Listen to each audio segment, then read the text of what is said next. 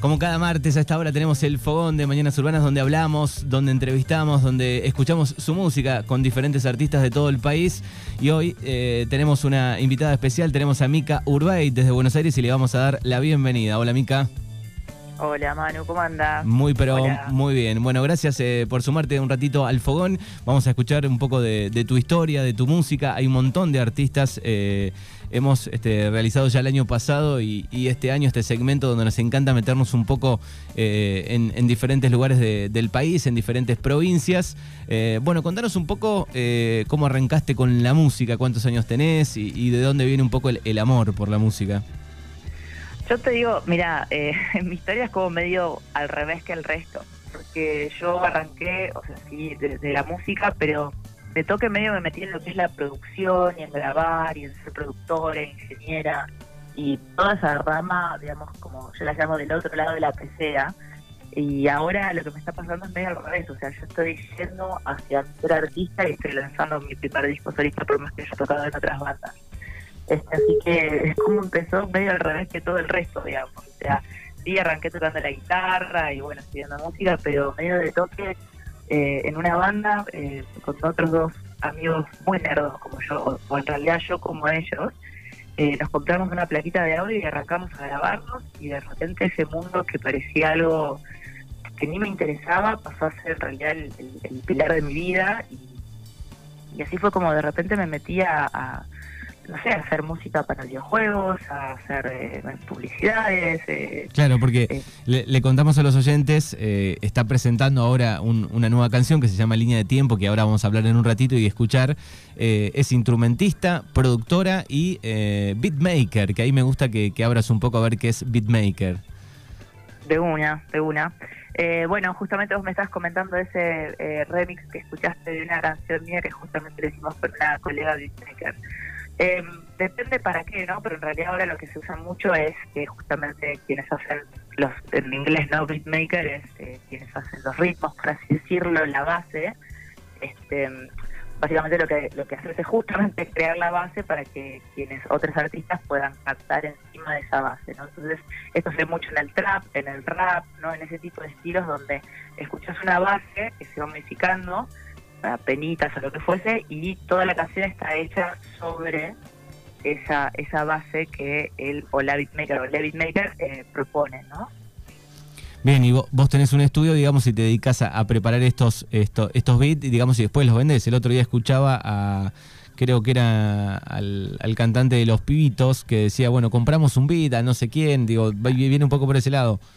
Exactamente, exactamente. Hoy en día es muy loco como la... Eh, digamos, eh, la música va abriendo como distintos caminos que para mí todos son muy creativos, ¿no? Obviamente después están las, discusiones de quienes eh, se, pelean con el beat y quienes están de acuerdo y demás, que para mí son obviamente son súper interesantes, pues, hashtag nerda, este, pero me parece algo muy creativo y de hecho es así, tal cual como vos decís, esta eh, amiga colega que se llama Werer, que le mando un saludo muy grande, con quien hicimos ese remix, eh, ella justamente se dedica a eso, vende sus.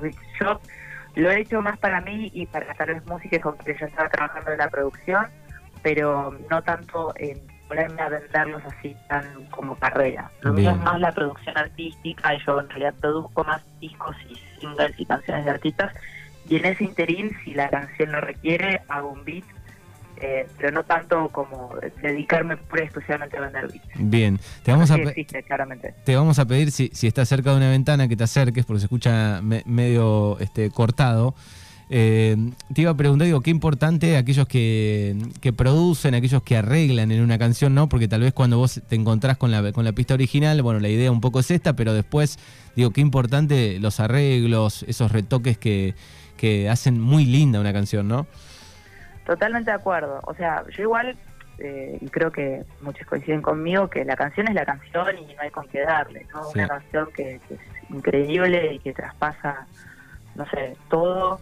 La puedes escuchar en cualquier estilo, de cualquier género y va a ser una canción increíble. Las melodías lo mismo, ¿no? Hay, hay ciertas cosas universales que, que nos parecen bellas a todos y, y no hay con qué darle, ¿no? Canciones que son eternas pero por otro lado también sí es muy importante la producción ejemplo clásico, ¿no? Eh, Michael Jackson, se dice que no hubiese sido Michael Jackson sin Quincy Jones produciéndolo, ¿no? Porque las canciones están tremendas, pero el nivel de producción que tienen esas canciones hacen que las haga épica, ¿no? O sea, te hablo de un ejemplo así como muy grandilocuente.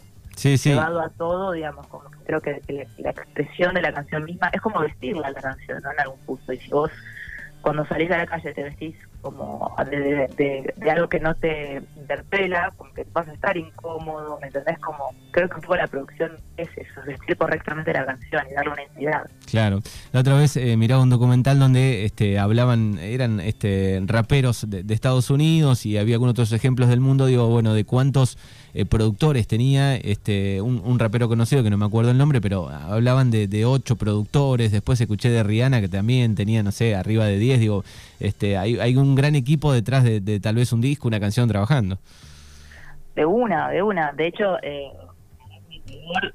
o sea, estamos hablando, ¿no? Mainstream, eh, yankee, ¿no? Estadounidense o a nivel mundial, ¿no? O sea, claramente después en distintos países son cosas distintas, no estamos hablando de lo más enorme, pero tanto Despacito de Tomás Fonsi como, no sé si ubicás a la banda de K-pop BTS, sí. eh, que tuvieron ahora este este este hit, si no me equivoco, eh, no, el ah, bueno, el anterior de BTS ahora lo voy a buscar para decirte bien cuál es. Sí, los nombres no, eh, no los recuerdo, pero los los, los, tenemos eh, aquí de, de, la radio, los BTS.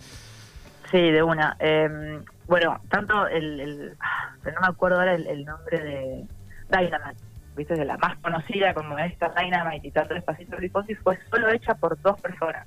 Claro. Que es como para la industria dentro de lo que es eh, de estadounidense y demás, es como la nada misma, porque como vos decís, no solamente productores, sino eh, compositores de canciones, ¿no? Compositores y compositoras. De hecho, la de Luis Fonsi lo compuso una mujer también, una mujer y un hombre. Claro. ¿Y qué te pasa cuando empezás a escuchar música y decís, uy, yo acá le, haría esto, o, suena mal esto? ¿Te, ¿Te volvés un poco obsesiva con eso escuchando música? es una gran, gran pregunta esa. Mira, yo es como, lo siento como, eh, como decía el tío de del hombre araña, un gran poder conlleva una gran responsabilidad. Tipo, yo lo siento medio filosófico esa cosa, pero en algún punto cuando empiezas a saber algo, mucho de algo, como no puedes dejar de ver esas cosas, ¿no? Entonces, me encantaría poder simplemente escuchar una canción y disfrutarla, ¿no? Como, ¿qué me gusta o no me gusta? O, ah, qué divertido, ¿me entiendes? Y fin. Y a mí es como claramente de toque arranco a analizar qué hay, que usaron, cómo, qué hicieron, y entonces hasta me gusta la canción no tanto por... Eh, la canción per se, sino por las herramientas y los recursos que usaron, ¿no? o sea, fanática del nerdismo, por así decirlo. Eh, no me pasa en términos generales que yo yo crea que las cosas hay que modificarlas, sino que las escucho y como que tomo nota de lo que otra persona pensó que le parecía correcto, ¿no? Eh, y también ha cambiado la tecnología. Hoy es mucho más fácil, tal vez con una plaquita, con un micrófono, con algunas cosas, digamos, llegar a, producir algo más fácil que hace, no sé, 15 años atrás, 20 años atrás, ¿no? Olvídate, olvídate. De hecho, ahora es medio al revés. O sea, los grandes estudios están muriendo y, digamos, yo laburo en mi home studio y toda mi carrera fue de home studio. No, no tuve, o sea, yo después he ido a estudios grandes, entre comillas, a grabar, eh, pero por, el oficio después de poder hacerlo, pero yo arranqué obviamente completamente digital y, y, y, casa es un home studio, digamos. Claro. Eh, es Mica, sí. Decías, decías. No, para, para cerrar, y creo que está bueno eso. A mí me, a mí me parece súper piola y para volver un poco a eso de que estoy sacando mi primer disco solista, porque el año pasado en pandemia me permití eh, componer y empezar a ver qué tenía para decir yo. Y esto de tener el home studio a mano también me permitió como poder grabarme, escucharme, eh, etcétera, ¿no? Sí, sí, eh, es otra cosa a tener que ir a moverte a un lugar, eh, es mucho más fácil tener el estudio en casa. Bueno, es Mica Urbay quien dice todo esto aquí en este fogón. Vamos a escuchar la canción que está presentando que se llama Línea de Tiempo y después vamos a charlar un poco sobre eso eh, aquí en el fogón de Mañanas Urbanas. Así suena.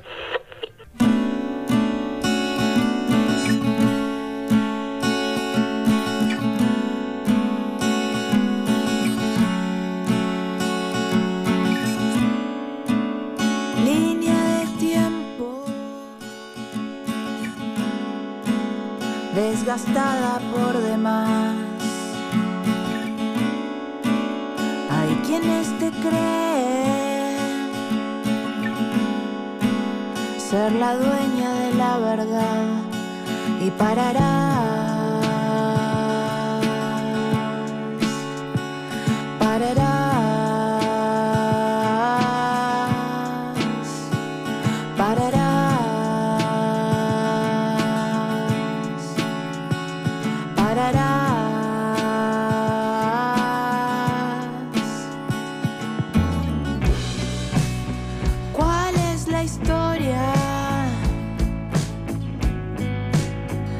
querés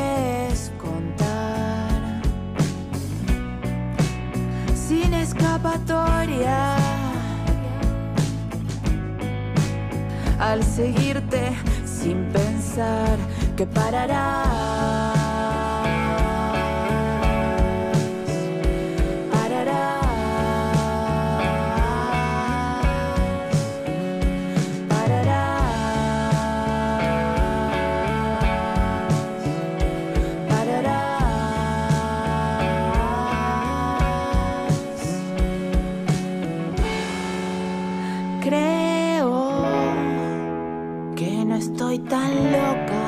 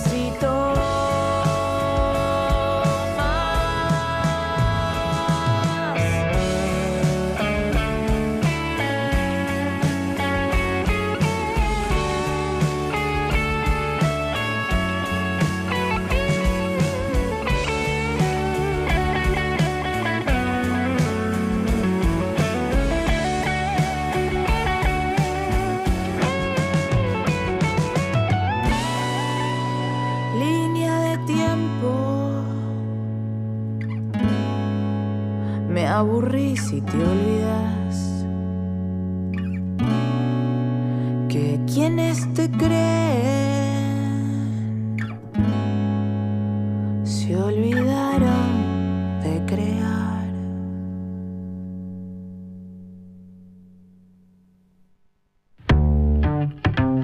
Ahí escuchábamos a Mika Uruguay con eh, Línea de Tiempo, canción que presentó hace un par de días y estrenó video el pasado 10 de, septiembre. Bueno, ¿tenés algunas canciones preparadas y se viene el, disco completo?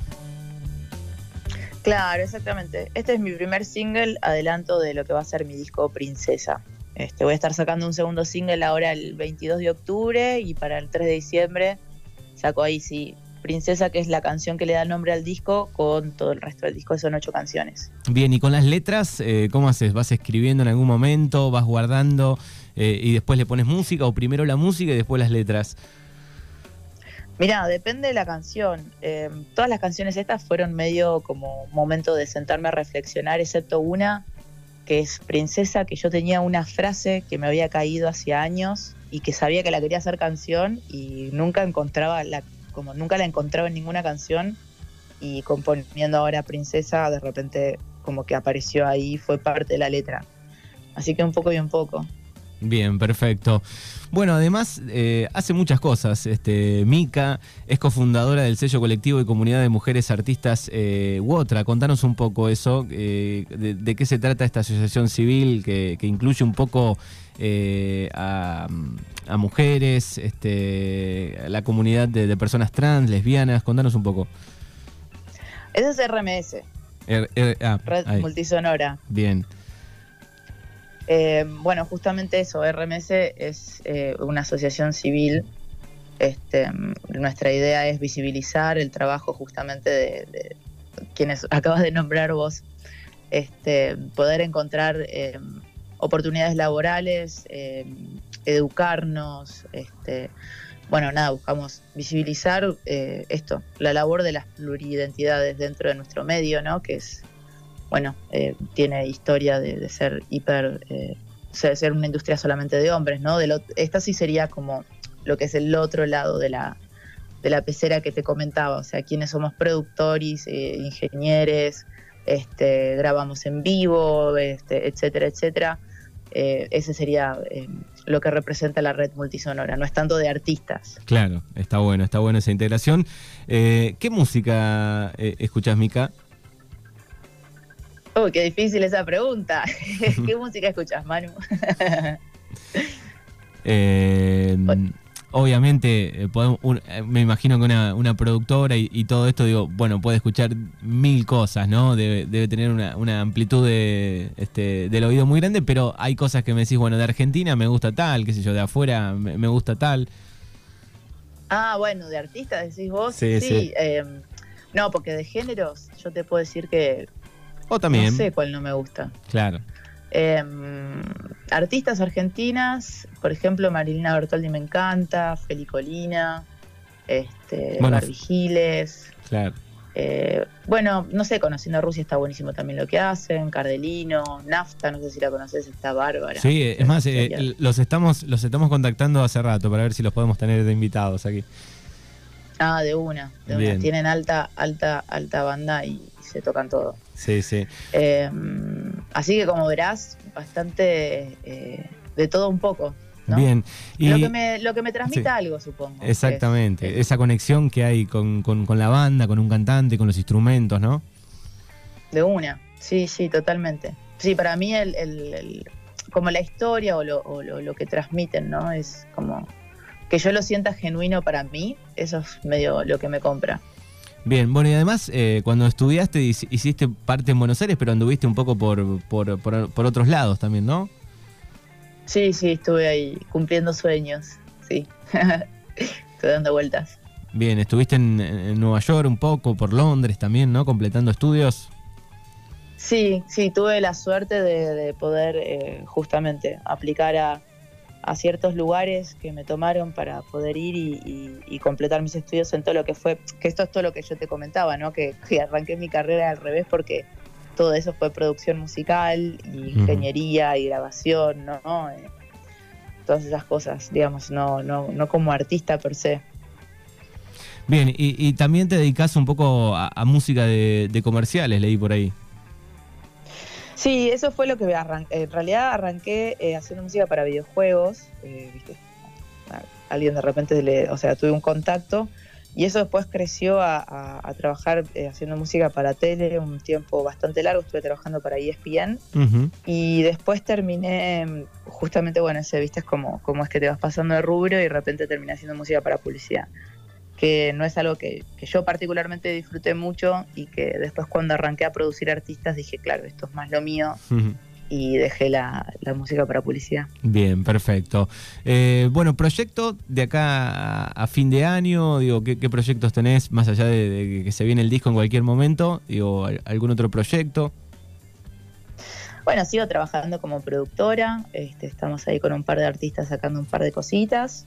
Y nada, muy, la verdad que muy, muy abocada a esta, este nuevo momento de mi vida que es haber traspasado el, digamos, el, vidrio y estar del lado de- de- del artista. Así que nada, ahora el 22 de octubre voy a sacar mi segundo single que se llama Arte.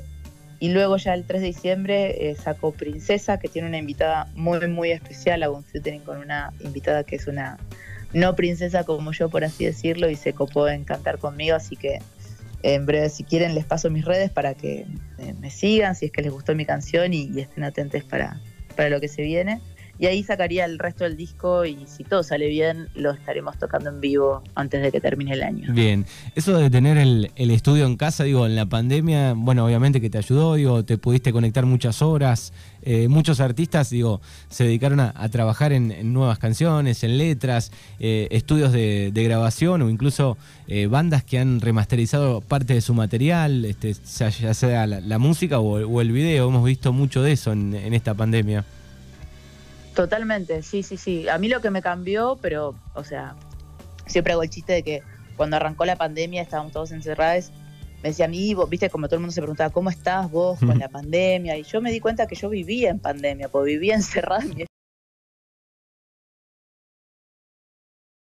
algo o, estar en contacto ¿no? con, con, quienes yo trabajo. Y eso fue lo que extrañé un montón, pero que también aprendí a trabajar de una manera, nueva manera, que es trabajar a la distancia, ¿no? Que también te abre las puertas para trabajar con gente de otros países o inclusive de otras provincias. Yo en pandemia produje un EP, que ahora estamos haciendo el disco, otro disco, eh, con una chica del Bolsón, por ejemplo. Trabajé con una chica de Corrientes, otra de Chaco, este, y creo que eso, o sea, dentro de, digamos, claramente nadie está contento, o por lo menos yo tampoco con la pandemia, pero cosas positivas que trajo fue que de repente para mí como productora el mundo se me volvió un pañuelo en serio, porque es lo mismo que estés a tres cuadras o a mil kilómetros, porque igual no nos podíamos ver, ¿viste? Si, que lo extrañó un montón a esa, a esa cotidianeidad, ¿no? Y creo que es lo que hace a la relación de, hacer un disco con alguien, pero por otro lado también nos tuvo que poner en un lugar de estar más creativos para, para poder seguir haciendo música, ¿no? qué bien. Bueno, es Mica Urbay que ha pasado aquí por el fogón de, Mañanas Urbanas, redes sociales y plataformas digitales para que los oyentes puedan este, seguirte. De una. Em, bueno, soy mica.urbate en básicamente todas las redes sociales, o micurbate, pero tengo que deletrear mi apellido porque como vos bien sabes, Manu, es un lío tremendo. Yo te pregunté antes de salir este, al aire cómo se pronunciaba porque tenía alguna duda ahí. Nosotros pronunciamos Urbate, o se pronuncia sí. pero va con H ahí, pronuncialo bien si querés. Sí, sí, letra por es un montón. No, si te digo que yo hasta hace, o sea, es francés y recién hace tres años me enteré cómo se pronuncia bien, que es impronunciable, así que lo voy a deletrear. Y bueno, nada, ojalá les haya gustado Línea de Tiempo y, tengan ganas de, seguir acompañándome. Es Mica. Punto, y el apellido de letreo es H-O-U-R, B larga, E-I, G de gato, T de tero. Bien, termina con Urbeicht, es GT. Sí. Bien, perfecto. Perfecto. Bueno, Mica, eh, suerte de, con todo de acá en adelante. Nos encanta escuchar estas historias eh, aquí en el, en el Fogón. Gracias. De una. millones de gracias por invitarme, Manu. Y bueno, nada, un abrazo a todos ahí. Dale, hasta luego. Chau, chau. Chau, chau, hasta luego.